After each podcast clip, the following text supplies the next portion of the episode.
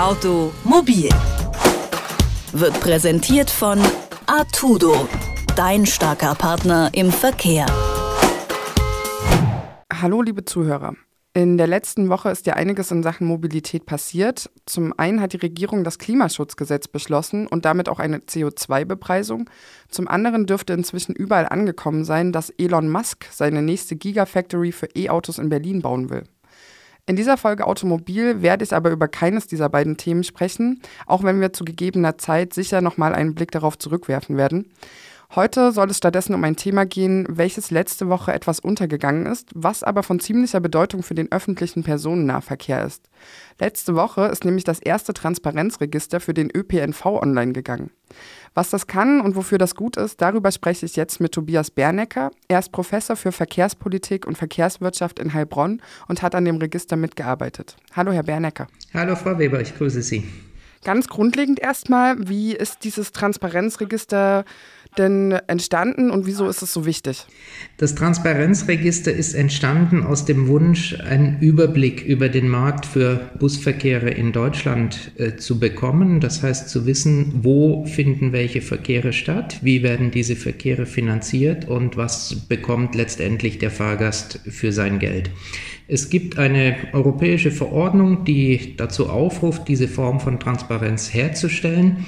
Wir mussten allerdings feststellen, dass das in Deutschland noch nicht so umgesetzt ist, wie es sich der Verordnungsgeber vorstellt und äh, haben uns deswegen ans Werk gemacht.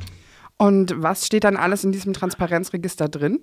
In dem Transparenzregister finden Sie Informationen auf der einen Seite über Leistungen im ÖPNV, das heißt, äh, wie viele Buskilometer in jedem einzelnen Landkreis tatsächlich angeboten werden, und auf der anderen Seite über Kosten, was das kostet für die öffentlichen Haushalte, welche Zuschüsse bzw. Beihilfen in diesen Verkehren stecken und auch letzten Endes damit die Frage, was kostet ÖPNV in Deutschland pro Kilometer oder pro Fahrgast oder pro Einwohner. Und für wen macht dieses Transparenzregister jetzt wirklich Sinn und wer könnte noch alles darauf zugreifen? Auf das Transparenzregister zugreifen kann jeder. Das ist eine öffentlich zugängliche Internetplattform, die sich jeder anschauen kann. Und Sinn macht es für ganz viele. Es macht Sinn für die Fahrgäste, zu wissen, was mit ihrem Geld passiert. Es macht Sinn für die Aufgabenträger, also die Landkreise und die Städte, um sich vergleichen zu können, wie machen wir das, wie machen das andere und was bekommt man für sein Geld. Es macht Sinn für die Unternehmen im ÖPNV, um sich auf diesem Markt äh, mit anderen vergleichen zu können, um äh, sehen zu können, wie werden Leistungen bei den einzelnen Aufgabenträgern vergeben und entsprechend auch abgerechnet. Und es macht natürlich auch Sinn für die Öffentlichkeit, um über diesen Markt einen Überblick zu bekommen. Mhm. Sie hatten es vorhin schon gesagt, das äh, Transparenzregister gründet sich ja auf die Vorgaben einer EU-Richtlinie, ähm, welche Transparenz auch für den öffentlichen Personennahverkehr fordert. Das Transparenzregister ist ja jetzt auch schon ein bisschen länger in Arbeit und im Frühling dieses Jahres war man aber noch relativ weit davon entfernt, alle Daten zu haben. Wie sieht es denn jetzt aus? Ähm, jetzt ist die erste Version online. Sind die Daten inzwischen komplett? Online ist jetzt eine Beta-Version, die schon sehr viele Daten zu mehr als 400 Aufgabenträgern im ÖPNV in Deutschland enthält. Komplett sind die Daten aber noch nicht, aus ganz unterschiedlichen Gründen.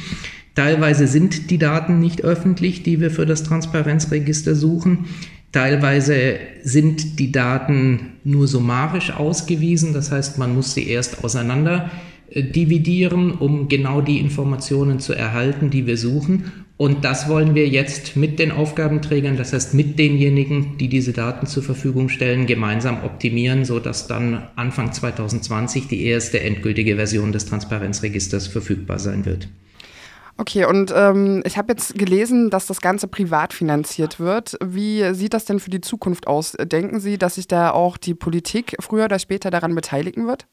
Was ich sagen kann, ist, es wäre sehr schön, wenn die Politik sich irgendwann daran beteiligen würde, weil Transparenz schlussendlich alle angeht und äh, Transparenz über den ÖPNV-Markt ist auch eine Empfehlung, die von der Europäischen Kommission direkt an die Politik, an den Mitgliedstaaten gerichtet worden ist. Und diese Themen Vermeidung eines verzerrten Wettbewerbs im ÖPNV Konsistenz und Vergleichbarkeit, Information der Öffentlichkeit äh, gehen letztendlich nicht nur das Transportgewerbe, sondern ganz besonders auch die Politik an.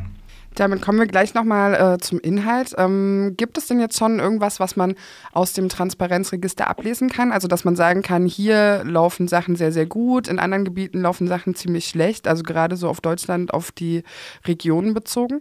Also das ist natürlich das Ziel, dass das Transparenzregister solche Abfragen ermöglichen wird. Wir halten uns da aber noch zurück, bevor wir nicht äh, diese Phase der Datenüberprüfung gemeinsam mit den Aufgabenträgern abgeschlossen haben, weil wir diese Schlüsse, die schlussendlich von sehr großem Interesse, aber auch sehr großer Bedeutung sind, erst dann ziehen wollen, wenn wir wirklich einen geprüften Datensatz haben. Mhm. Lässt sich einschätzen, inwieweit das den öffentlichen Personennahverkehr in Zukunft wirklich verändern kann?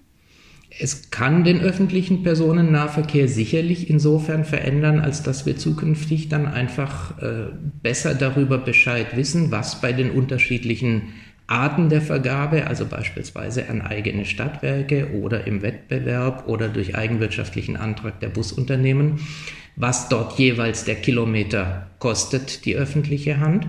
Das muss man dann natürlich sorgfältig in Relation setzen zu den Angeboten, die dann auch bestehen. Das heißt, wie dicht sind die Takte, wie dicht ist das Liniennetz und so weiter und so fort.